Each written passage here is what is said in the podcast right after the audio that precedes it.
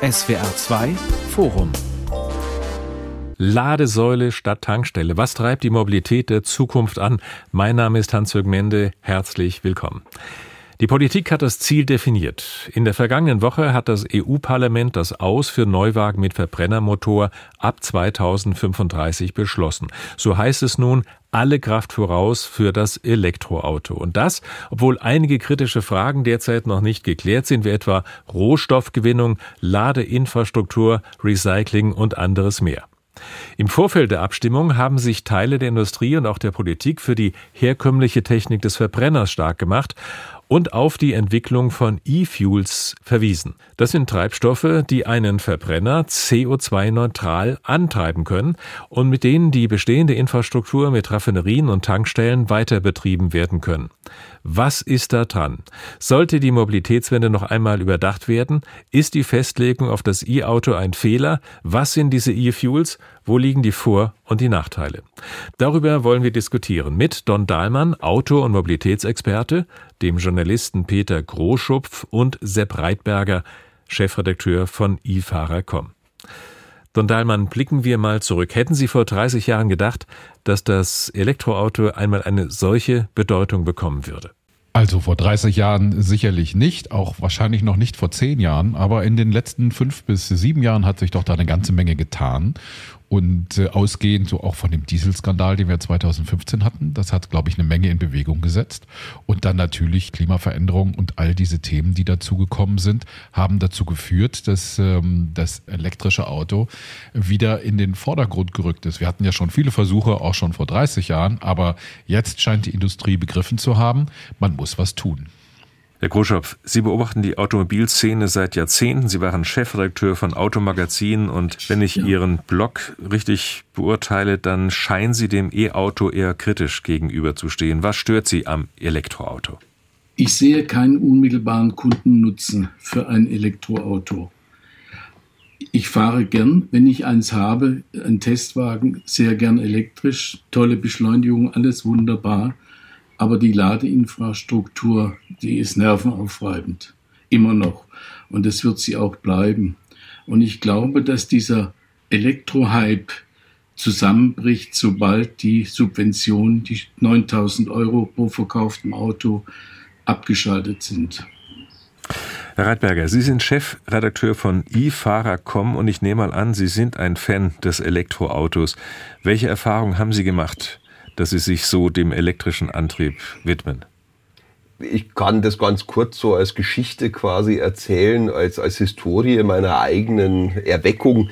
Ich habe vor elf Jahren in einem Online-Forum mit einem Menschen mich gestritten, mehr oder weniger, der irgendwas über Elektroautos erzählt hat und ich habe zu dem gesagt, wo soll der Strom denn herkommen, wenn nicht aus Gas, Öl, Kohle oder sowas? Mhm. Und was haben wir dann gewonnen, äh, wenn wir damit Strom erzeugen und damit dann das Auto fahren? Und das war das erste Mal, dass mir jemand vorgerechnet hat, was man mit einem Windrad aus dem Jahr 2010 2010 für eine Antriebsleistung für das Auto erzeugen kann. Wie viele Autos man mit einer normalen Windkraftanlage, wie sie zum Beispiel in München am Ende von der A9 auf dem Müllberg steht, betreiben kann. Und das sind mehrere hundert. Und das hat mich so ein bisschen zum Nachdenken gebracht. Und ab dem Zeitpunkt konnte ich auch nicht mehr aufhören, über die Wirkungsgrade, über die Effizienz nachzudenken. Und das gipfelt dann am Ende in der Erkenntnis, dass es energietechnisch, auch ähm, CO2-Ausstoß technisch sinnvoller ist, erzeugtes Benzin oder Diesel oder gleich das Rohöl in einem modernen Heizkraftwerk äh, zu verfeuern, wo man einen Wirkungsgrad von über 40 Prozent erzielt und damit ein Elektroauto aufzuladen. Wenn man das macht, dann spart man so viel an CO2-Emissionen ein, dass man mit der übrig bleibenden Energie die man einspart gegenüber dem Verbrennerauto, die Akkus herstellen kann. Und diese Bilanz spricht so eindeutig äh, für das Elektroauto, dass ich für mich selber dann nicht mehr drum rumgekommen bin, als das als den richtigen Weg anzusehen, weil ausgehend von einer solchen Stromversorgung, die weiter auf Öl und ähm, Benzin und Diesel setzt, kann man ja mit jedem Photovoltaikmodul, das man irgendwo hinschraubt, ähm, die Energiebilanz und die CO2-Bilanz äh, von diesen Autos besser machen. Herr Dahlmann, stimmen Sie dazu? Ja, also ich denke, Wir haben sicherlich noch ein Problem bei der Bereitstellung von Strom. Also wie viel ist davon erneuerbar und wie viel nicht? Wir haben im letzten Jahr rund 41 Prozent der Energie, die wir benötigt haben, in Deutschland aus erneuerbaren Energien hergestellt. Das heißt, Menschen, die heute ihr Auto laden, laden das ja schon mit erneuerbaren Energien. Und was sind denn die Alternativen? Wir haben ja keine Alternativen. Wir müssen weg von äh, Öl, Gas und äh, den anderen fossilen Brennstoffen. Und da bleibt uns relativ wenig übrig, als eben auf erneuerbare Energien zu setzen. Wir können nicht so weitermachen, wie es äh, bisher der Fall ist, äh, auch was das Thema Energieabhängigkeit angeht. Das ist ja in diesen Tagen äh, auch wieder ein großes Thema. Auch da müssen wir dran arbeiten. Also es gibt wenig Alternativen zur Elektromobilität. Vielleicht noch der Wasserstoff, darüber können wir vielleicht noch später reden, aber auch das ist dann wieder so eine ganz eigene Geschichte. Mhm. Und die E-Fools, um die geht es ja heute in der Sendung besonders. Da kommen wir ein bisschen später hin. Ja, Herr Daimann, Sie haben ja zwei Stichworte genannt. Zum einen natürlich den Elektroantrieb, zum anderen Wasserstoff. Und jetzt kommt eben relativ neu kommen die E-Fuels. Aber lassen Sie uns nochmal zurückschauen. Vor ziemlich genau zehn Jahren da war ich für eine Fernsehsendung mit einem Zukunftsforscher von Mercedes-Benz verabredet. Einen Tag vor der Aufzeichnung hat er auf Anweisung des Vorstands absagen müssen. Was war geschehen? Der ADAC hat den Tesla getestet und als alltagstauglich beurteilt und der Vorstand von Mercedes-Benz fürchtete vermutlich die Frage, warum kommt ein Auto wie der Tesla nicht von Mercedes, sondern von einem damals noch kleinen Start-up-Unternehmen aus den USA. Mittlerweile haben ja die deutschen Hersteller, die europäischen Hersteller erstaunlich schnell nachgezogen. Herr Großschupf, Sie scheinen dieser Artigkeit äh, der Politik zu folgen sehr kritisch gegenüberzustehen. Sehr kritisch, ja.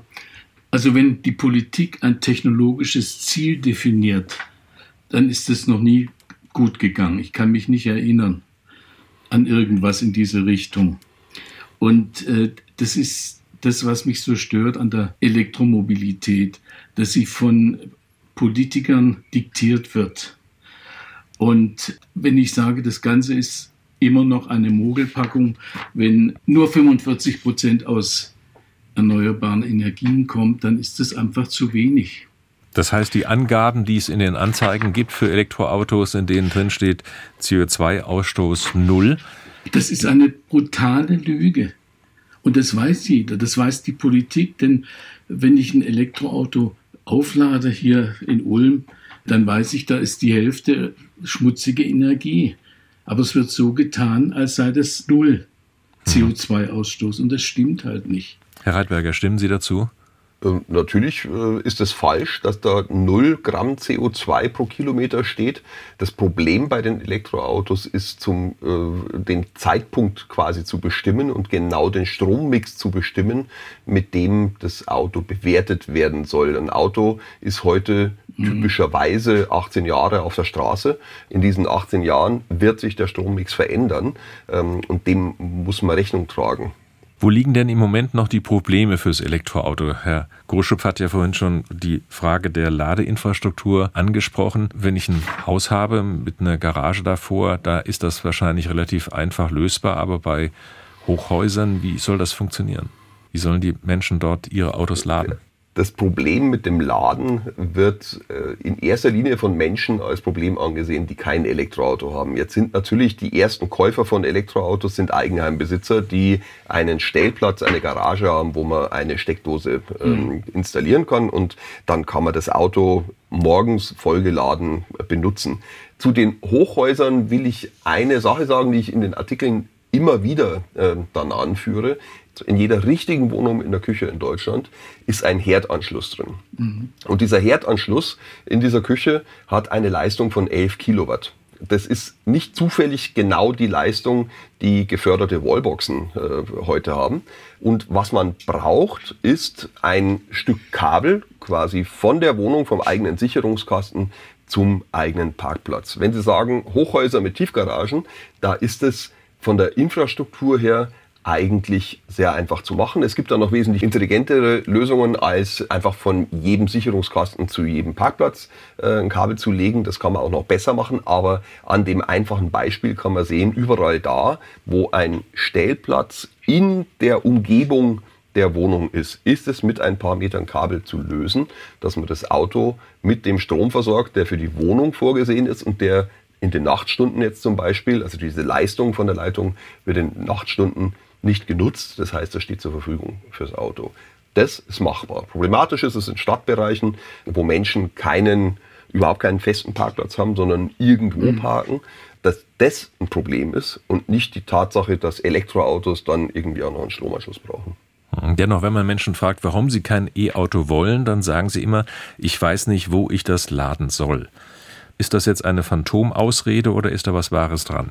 Das ist eine, eine Umgewöhnung. Also wir haben uns daran gewöhnt, dass wir fahren zur Tankstelle und tanken auf. Aber auf der anderen Seite, die meisten Menschen machen das ja gar nicht. Schon gar nicht in diesen Zeiten, wo der Sprit so teuer ist. Da tankt man dann für 30 oder 40 oder 50 Euro und dann ist der Tank zu einem Drittel oder zur Hälfte voll und damit fährt man dann eine Zeit. Und ähm, wenn Sie sich die Strecken anschauen, die normalerweise gefahren werden pro Tag, dann liegen die, glaube ich, im Schnitt bei 25 Kilometer pro Fahrer, pro Auto. Das schaffen Sie mit einem Elektroauto ganz einfach. Das Schöne beim Elektroauto ist, dass Sie eben nicht mehr auf eine Tankstelle Tankstelle angewiesen sind. Das heißt, sie müssen nicht mehr irgendwo hinfahren und auftanken, sondern sie können das auch auf dem Weg machen. Mittlerweile haben viele Einzelhändler Supermärkte und so weiter die Möglichkeit, äh, dass sie ihr Auto dort aufladen können. Das heißt, sie können einkaufen gehen, hängen ihr Auto 20 Minuten oder 30 Minuten an eine Ladesäule und äh, dann äh, haben sie wieder genügend Saft, um die Woche durchzukommen zum Beispiel. Sie brauchen nicht vor der Haustür eine Ladesäule. Was sie brauchen, ist eine gut ausgebaute Ladeinfrastruktur. Da hapert sicherlich noch, da fehlen noch, noch vor allen Dingen Schnellladesäulen, aber die werden auf jeden Fall in den nächsten drei bis fünf Jahren kommen und dann äh, erledigt sich das Thema und die Frage und die, diese große Reichweitenangst, die wird sich dann von alleine erledigen. Die Politik hatte ja Anreize geschaffen. Wir haben kurz drüber gesprochen, die Kaufprämie 2021. Die Zahlen, ich hoffe, sie stimmen, rollten 450.000 Autos in Deutschland rein elektrisch.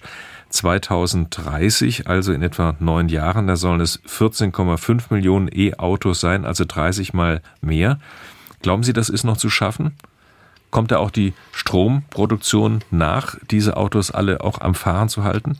Davon gehe ich von aus. Also wir werden sicherlich in, jetzt auch durch die neue politische Situation, die wir haben, in bestimmten Bereichen nochmal sehen müssen, wo wir den Strom oder wie wir den Strom dann zur Verfügung stellen. Aber da wir uns ja in einem europäischen Verbundnetz befinden, auch was die Stromnetze angeht, sehe ich da eigentlich im Moment keine großen Herausforderungen für 14 Millionen Autos brauchen wir 60 Terawattstunden. Das ist ein kleiner Teil von dem, was sowieso passieren muss. Es, ist, es sind riesige Anstrengungen nötig ähm, und das Elektroauto ist davon einfach ein kleiner Teil. Herr Groschupf, teilen Sie diesen Optimismus Ihrer beiden Mitdiskutanten? Habe ich jetzt optimistisch gewirkt? ja, eigentlich schon. Dem ist nichts äh, entgegenzusetzen. Aber wenn ich jetzt mir die Preisentwicklung ansehe beim Ladestrom, Manche Schnelllader verlangen 70 Euro Cent pro Kilowattstunde. Wenn ich 20 Kilowattstunden für 100 Kilometer brauche, bei einem sehr verbrauchsstarken Auto, dann kostet mich die Fahrt Stuttgart-München 35 Euro Strom. Mein Diesel-BMW braucht 6,5 Liter. Das wären dann bei 250 Kilometer 15,5 Liter macht bei einem Literpreis von heute 2 Euro 31 Euro insgesamt. Also die Regierung will Elektroautos fördern und die Stromerzeuger auch. Und dann drehen die die Preise hoch. Ich meine, das ist doch kontraproduktiv, wenn man die E-Mobilität forcieren möchte, oder? Anfänglich war es ja, glaube ich, mit den ersten Teslas sogar so, dass äh, man gar nicht zahlen musste für den Strom. Mittlerweile Richtig. stöhnen doch viele Elektroautobesitzer darüber, dass diese Ladung nicht mehr so billig ist, wie sie mal war. Genau. Das könnt ihr aber schön vergleichen, wenn Sie heute einen Porsche Taycan für 185.000 Euro kaufen, dann kriegen Sie da einen sehr schönen Stromladevertrag mit dazu, der es Ihnen ermöglicht, bei, ich glaube, der Preis ist gerade 32 Cent, bei Ionity mit der maximalen Ladeleistung, die überhaupt möglich ist, für 32 Cent aufzuladen. Und das ist genau analog zu dem, was Tesla am Anfang gemacht hat. Da haben die Autos 130.000 Euro gekostet, ein Model S, wenn man das äh, vor acht Jahren gekauft hat. Und da war der Strom halt mit drin. Das darf man einfach nicht mehr erwarten, wenn man am Ende Elektroautos für 25, 30, 35.000 Euro verkauft. Dann werden die Betreiber der Ladeinfrastruktur versuchen, Geld zu verdienen. Und das kann man jetzt auch bei Tesla sehen. Elon Musk hat die Maßgabe rausgegeben, wie viel Umsatz und wie viel äh, Gewinn mit den Schnellladern von Tesla gemacht werden soll. Und die Preise ziehen an, liegen jetzt bei 50 bis 52 Cent pro Kilowattstunde. Mhm. Also so ähnlich wie bei diesen Zahnbürsten, den elektrischen, wo die Bürstchen bald mehr kosten als das genau. Handgerät Na, man, ist, man ist ja nicht auf den Strom aus den Schnellladern angewiesen. Die meisten Elektroautofahrer werden heute nach wie vor zu Hause laden und äh, vielleicht, dass ich es an der Stelle noch einschmeißen kann, der Staat fördert sehr massiv an einer anderen Stelle.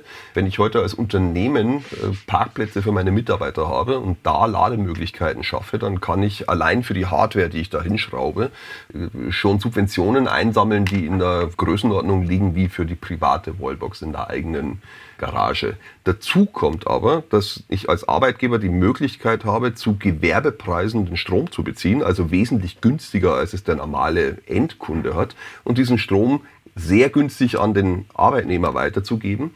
Das wird sehr wenig genutzt, weil sehr viele Firmen das noch gar nicht wissen, welche Möglichkeiten sie da haben, weil auch die Arbeitnehmer noch nicht genug danach fragen, dass sowas ähm, eingeführt wird.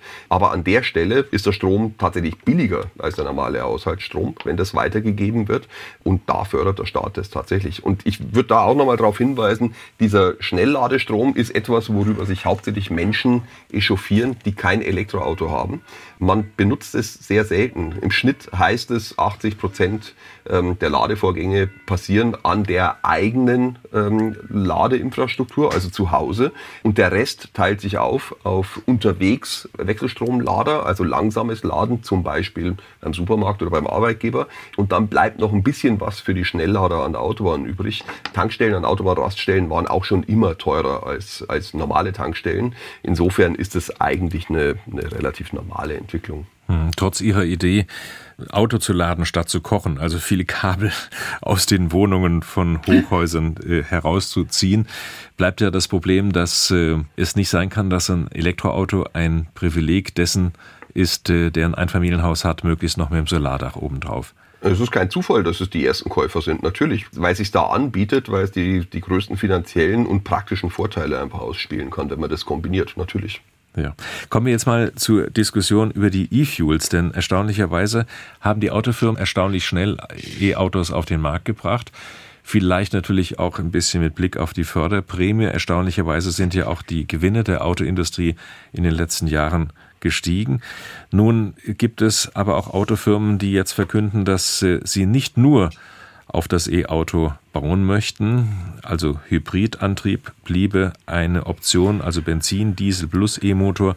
Und dann gibt es auch eine ganze Menge Stimmen mittlerweile aus der Industrie, die sagt, lass den Verbrennermotor nicht sterben.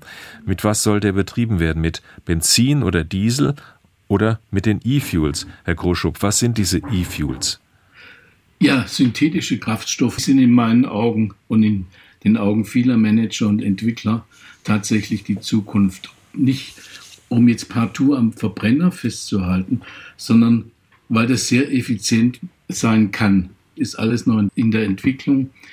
Und dass die Politik jetzt schon so massiv gegen E-Fuels schießt, halte ich für unerhört. Und das ist dieses ideologische Element, das mich stört. Nach dem Plänen der EU soll der CO2-Ausstoß der mit E-Fuels betriebenen Fahrzeuge sowie mit herkömmlichen Treibstoffen berechnet werden, also gleichgesetzt werden.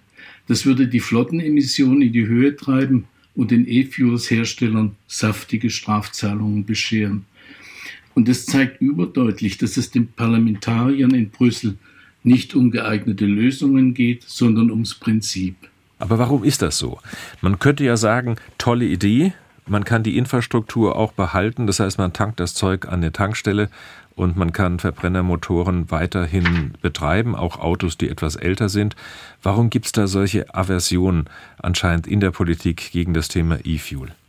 Sie müssen diese regenerativen Energien ja irgendwo herholen. Und der größte CO2-Emissionär in Deutschland und auch in Europa, das ist die Industrie. Das heißt, sie werden erstmal schauen müssen, dass die erneuerbaren Energien, die sie haben, genau dahin gehen und nicht noch in die Herstellung von einem E-Fuel.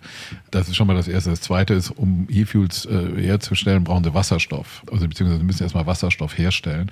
Auch hier gilt dann wieder die Frage, wenn sie schon Wasserstoff herstellen, ist es nicht besser, den der Industrie als Stromspeicher zur Verfügung zu stellen oder überhaupt zum Verfeuern zur Verfügung zu stellen, es eben in einem Auto, wo es bessere Lösungen gibt. Das andere ist dann eben auch, dass die Energieeffizienz von E-Fuels im Moment, äh, zumindest äh, Stand jetzt der Forschung, so bei 15 Prozent liegt. Also das heißt, von der Energie, die sie rein tanken, kommen nur 15 Prozent auf der Straße an. Im Vergleich so ein Verbrenner macht so 30, 35 Prozent an Energieeffizienz beim Elektroauto sind es 70, äh, manchmal sogar ein bisschen mehr. Also da gibt es eine ganze Menge Probleme, äh, die sie bei der Herstellung von E-Fuels haben. Das heißt nicht, dass wir sie nicht brauchen werden, vor allen Dingen im Schwerlastverkehr und auch bei Flugzeugen, da werden sie mit Sicherheit gebraucht, aber für die tägliche Fahrt zur Arbeit oder für die Massenmobilität, die private, individuelle Massenmobilität lohnt sich E-Fuels leider aus diesen Gründen nicht.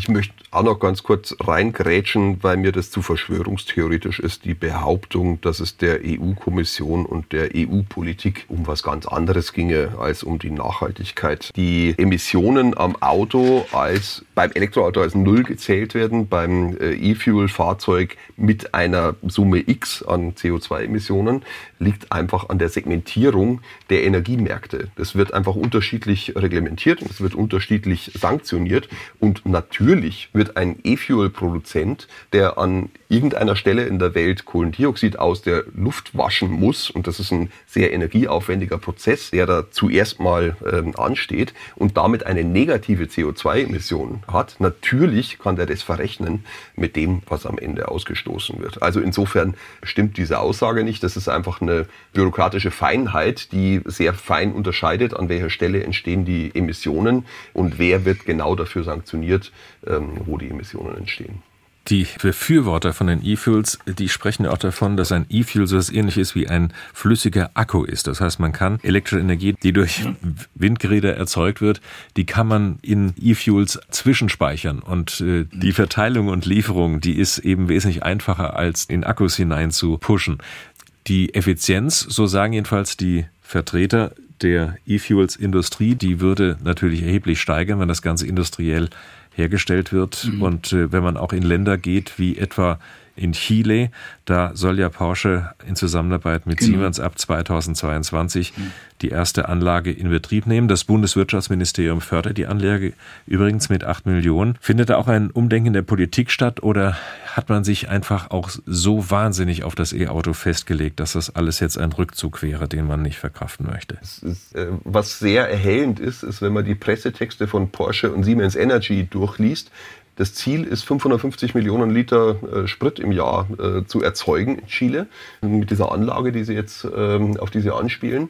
Diese 550 Millionen Liter Sprit will Porsche erzeugen, damit Porsche 911 Fahrer, und zwar ganz bewusst von Autos, die schon auf der Straße sind, Porsche ist sehr stolz darauf, dass ich glaube 70 Prozent aller jemals produzierten äh, genau. Porsches und wahrscheinlich ja. über 85 Prozent aller Porsche 911 immer noch auf der Straße sind und immer noch fahren. Und Porsche will selber den Sprit erzeugen, damit diese Autos weiter mit ihrem Verbrennungsmotor fahren können. Und dafür ist es auch vollkommen okay, dass der Sprit 4 Euro kostet oder 3 Euro oder 1,50 Euro 50 oder sowas.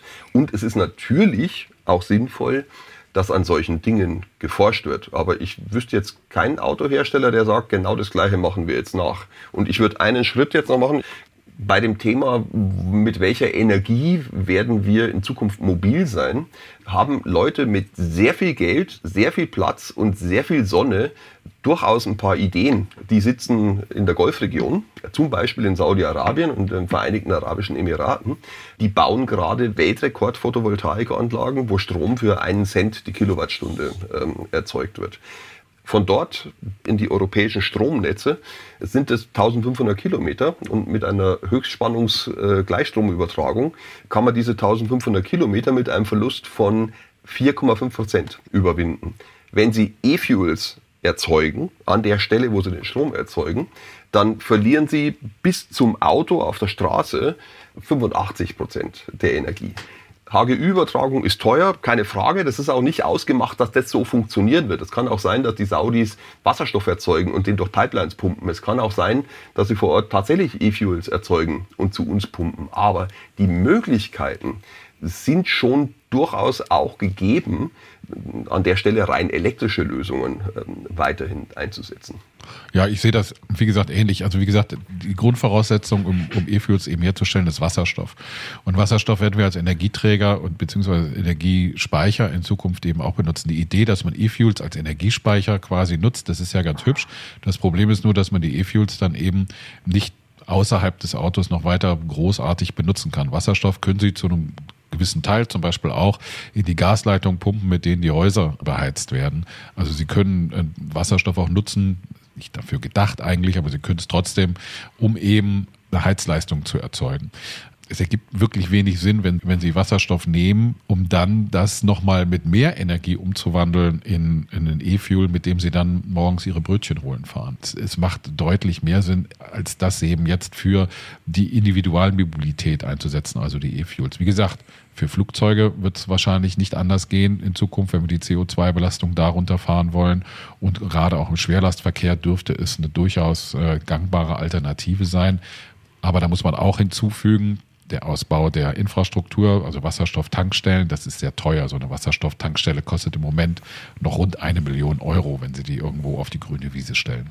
Sie hören das SWR2-Forum Ladesäule statt Tankstelle. Was treibt die Mobilität an? Mit dabei Don Dahlmann, Auto- und Mobilitätsexperte, der Journalist Peter Großschupf sowie Sepp Reitberger, Chefredakteur von eFahrer.com. Also wenn man über Alternativen für E-Autos gesprochen hat und das Thema Wasserstoff hineinbrachte in die Diskussion, äh, dann kam ja immer dieser Punkt, Wasserstoff ist einfach auch gefährlich. Es muss äh, unter hohem Druck transportiert werden, es muss runtergekühlt werden und all diese Fragen äh, scheinen jetzt keine Rolle mehr zu spielen. Also ist Wasserstoff so der Energieträger der Zukunft?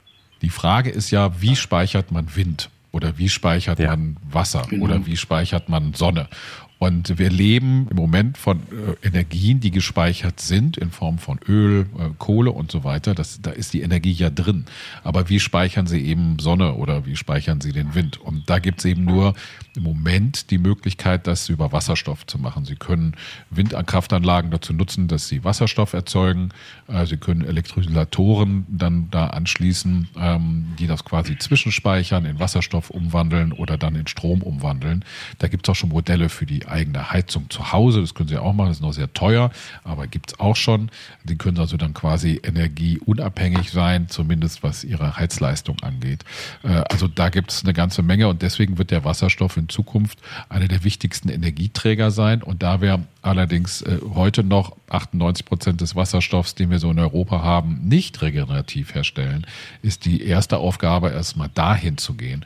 Und wenn wir irgendwann mal einen Überschuss an Wasserstoff haben, wo wir nicht wissen, wohin damit, dann kann man vielleicht nochmal über E-Fuels nachdenken. Herr Kuschow, überzeugt Sie das? Ja, absolut. Also Wasserstoff hat eine ganz große Zukunft vor sich und die ist mit Sicherheit länger als die Vergangenheit. BMW hat im Jahr 2000 zur Weltausstellung in Hannover einen Zwölfzylinder vorgestellt mit Wasserstoffverbrennungsmotor. Allerdings mit unsäglich großem Tank eben im Kofferraum, der auf 270 Grad gekühlt bleiben musste. Eine Isolation, die unglaubliche Ausmaße angenommen hatte. Aber es hat funktioniert. In München gibt es heute ein Unternehmen, das für LKWs Verbrennungsmotoren mit Wasserstoff entwickelt.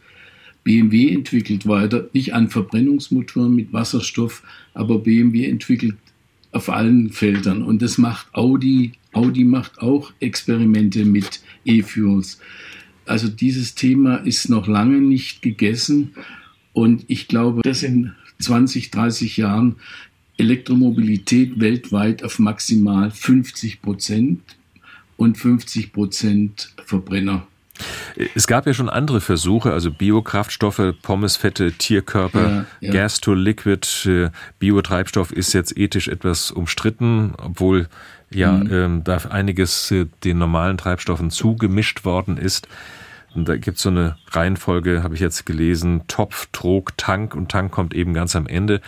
Aber es gibt auch zum Beispiel einen Entwicklungsingenieur, einen ehemaligen von Audi, der Herr Gumpert, der Methanol empfiehlt und auch ein Auto mhm. gebaut hat, das mit Methanol fährt und auch dem Bundesverkehrsministerium ja ein Auto zur Verfügung gestellt hat zum Ausprobieren, weil mhm. der Herr Gumpert sagt, Das hat sozusagen alle Vorteile, keine Nachteile. Methanol wird dann in einer Brennstoffzelle entsprechend in elektrische Energie verwandelt. Genau. Was halten Sie davon, Herr Dahlmann? Haben Sie sich damit beschäftigt? Ja, klar können Sie regenerativ irgendwie Methanol herstellen. Aber dann können Sie es wieder nur in den jeweiligen Autos eben verwenden. Und was wir halt brauchen, ist, ein, ist quasi ein, ein Gas, das Sie mehrfach verwenden können. Das ist eben dann beim Wasserstoff. Können Sie zur Energieherstellung oder zum Speichern verwenden, können Sie eben auch zum Heizen verwenden und noch für ein paar andere Dinge. Wir brauchen Technologien in der Zukunft, die eben möglichst breit aufgestellt sind und uns möglichst viele Einsatzmöglichkeiten bieten. Das immer nur so für Einzelbereiche zu entwickeln, macht zumindest im Moment nicht wahnsinnig viel Sinn. Vielleicht ist es in 30 oder 40 oder 50 Jahren anders. Vielleicht haben wir auch andere Technologien dann, aber wir müssen ja von dem ausgehen, wo wir jetzt sind und wir haben das Problem mit der 1,5 Grad Klimaerwärmung und so weiter und wir haben das Problem von der Abhängigkeit äh, bezüglich Öl und anderen fossilen Energien. Und das sind Dinge, die wir jetzt lösen müssen. Und damit müssen wir dann mit den Technologien arbeiten, die wir jetzt haben. Hm. Ich glaube, da ist jetzt ein Wort gefallen, das eminent wichtig ist. Das ist sehr kurz, das Wort, und sehr profan. Das heißt jetzt. Und jeder, der jetzt sagt, aber der Wasserstoff kommt doch, aber E-Fuels könnten wir doch machen, aber da kommt ja noch irgendwas, der implizit damit, ja, ja, Elektroauto ist es noch nicht, da warte ich jetzt noch, das mache ich nicht. Und das ist in der breiten Wahrnehmung der fatale Effekt, der aus Diskussionen um E-Fuels und um zum Beispiel Methanol vom Herrn Gumpert herauskommt. Das finde ich ehrlich gesagt richtig gefährlich. Das Auto, das Herr Gumpert jetzt verkaufen will, hat einen 70 Kilowattstunden Akku und einen Ladeanschluss drin das ist ein Elektroauto und da ist eine extrem teure Brennstoffzelle für Methanol vorne mit reingebaut, die man viermal im Jahr für eine sehr lange Fahrt brauchen wird. Das ist technologisch kompletter Irrsinn und leider wird es nicht von allen so gesehen. Ich will auch zu BMW noch den halben Schritt zurückgehen. BMW entwickelt überhaupt nichts. BMW baut die Brennstoffzelle von Toyota Mirai in das geplante Auto rein und schauen Sie sich mal die Wasserstoffverkaufszahlen in Japan an. Die gehen zurück. Es gibt keinen Wasserstofftrend in der Autoindustrie. Das wird nicht passieren. Und alle Treibstoffarten, sei es nun Methanol oder E-Fuels, die man aus dem Wasserstoff erzeugen kann, sind allein deswegen sehr energieineffizient, weil für die Erzeugung im ersten Schritt nach dem Wasserstoff Kohlendioxid aus der Luft abgeschieden werden. Man muss wahnsinnig viel Luft umwälzen und es ist sehr energieaufwendig, das CO2, was man für diese Spritarten braucht, erstmal zu erzeugen. Deswegen es ist eine schöne Lösung für Porsche, aber mal sehen, wo wir da sonst noch so hinkommen damit. Vielleicht sollten wir aber nochmal nicht so tun, als seien alle ökologischen und ethischen Probleme beim Elektroauto auch schon gelöst, denn Sie kennen ja auch die Fragen der Arbeitsbedingungen bei der Herstellung, das Thema seltene Erden, auch Weiterverkauf, mhm. Recycling, all diese ganzen Geschichten.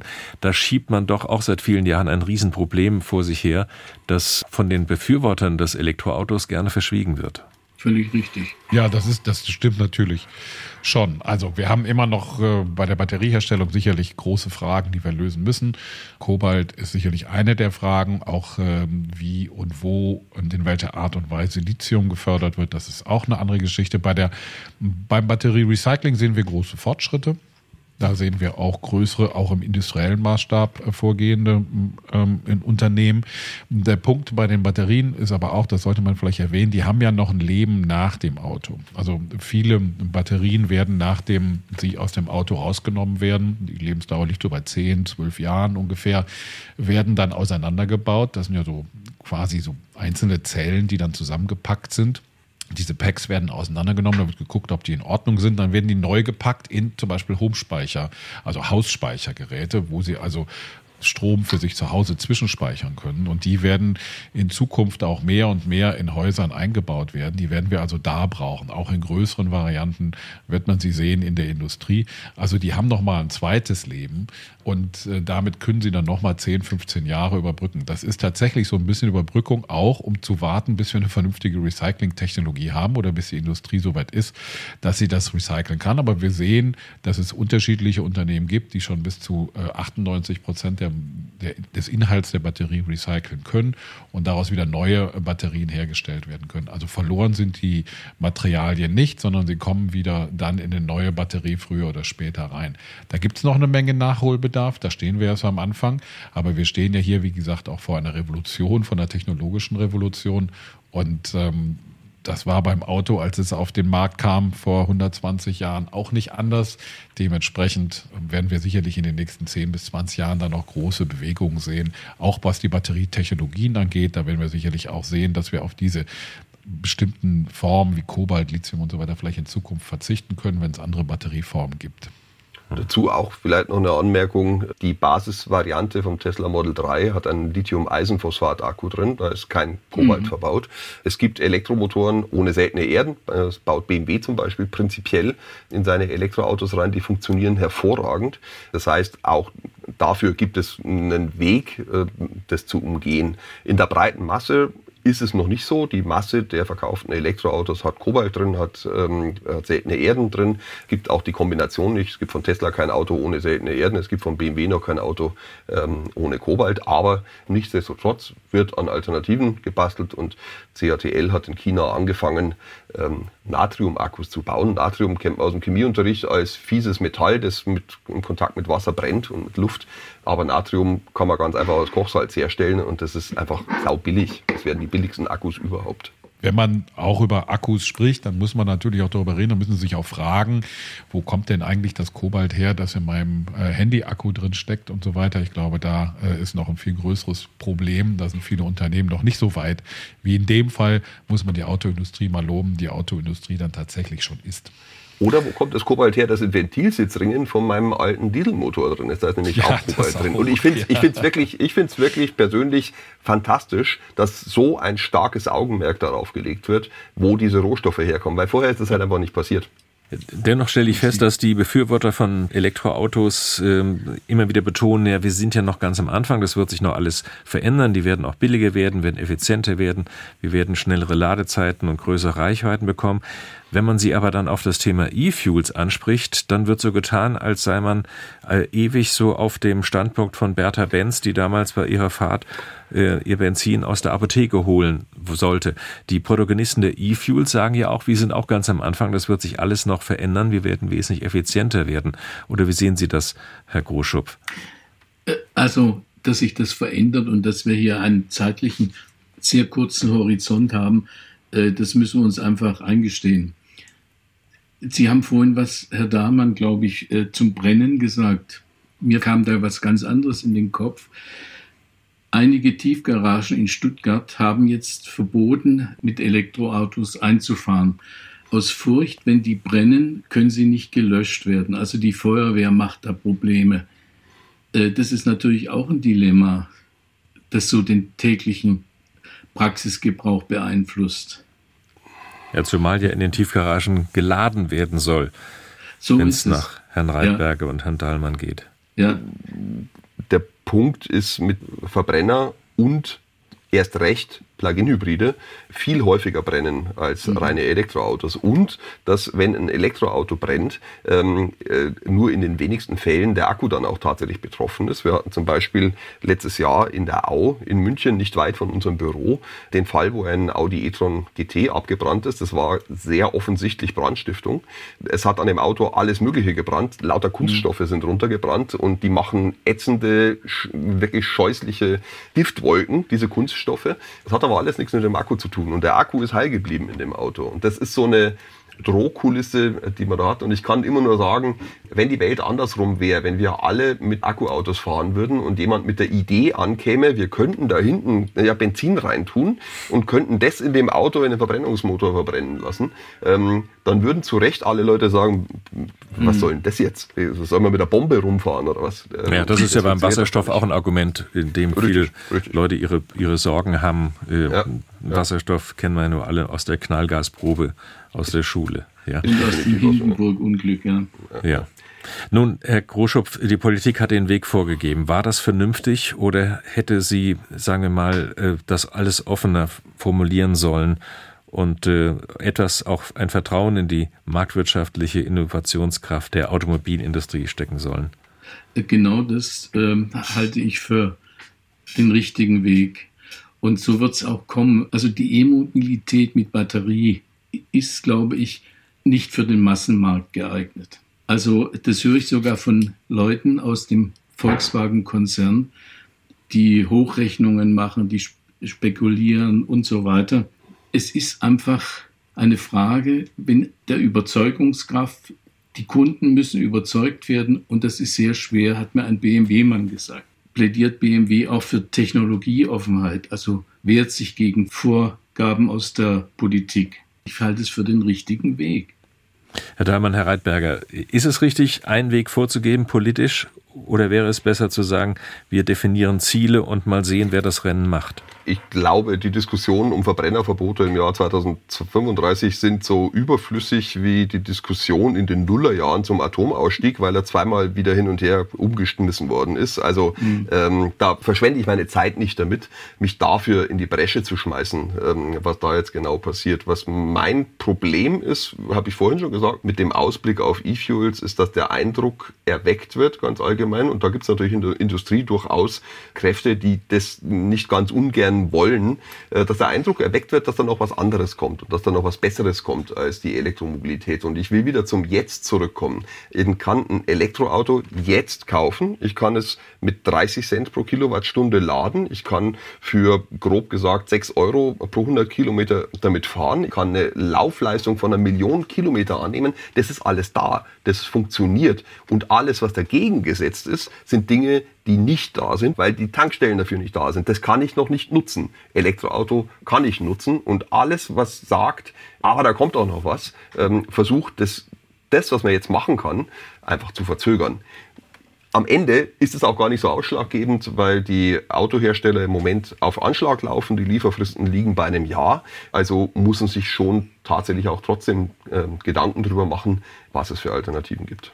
Herr Dahlmann, wird es eine Koexistenz geben, eine friedliche zwischen Verbrennern, die sagen wir mal mit E-Fuels laufen oder mit Wasserstoff und mit Elektroautos?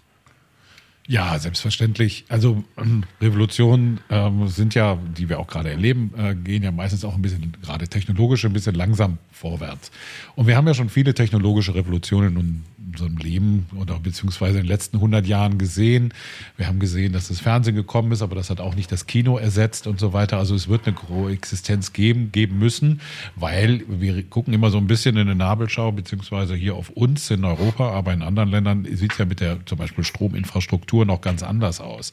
Und dementsprechend werden auch noch Verbrenner sehr lange hergestellt werden und wir werden sie auch noch länger auf den Straßen sehen.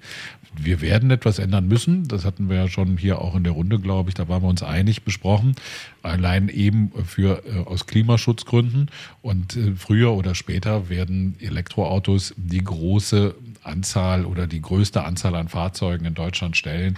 Und dementsprechend ähm, dann auch auf den Straßen werden sie dann 80, 90 Prozent von diesen Elektrofahrzeugen sehen.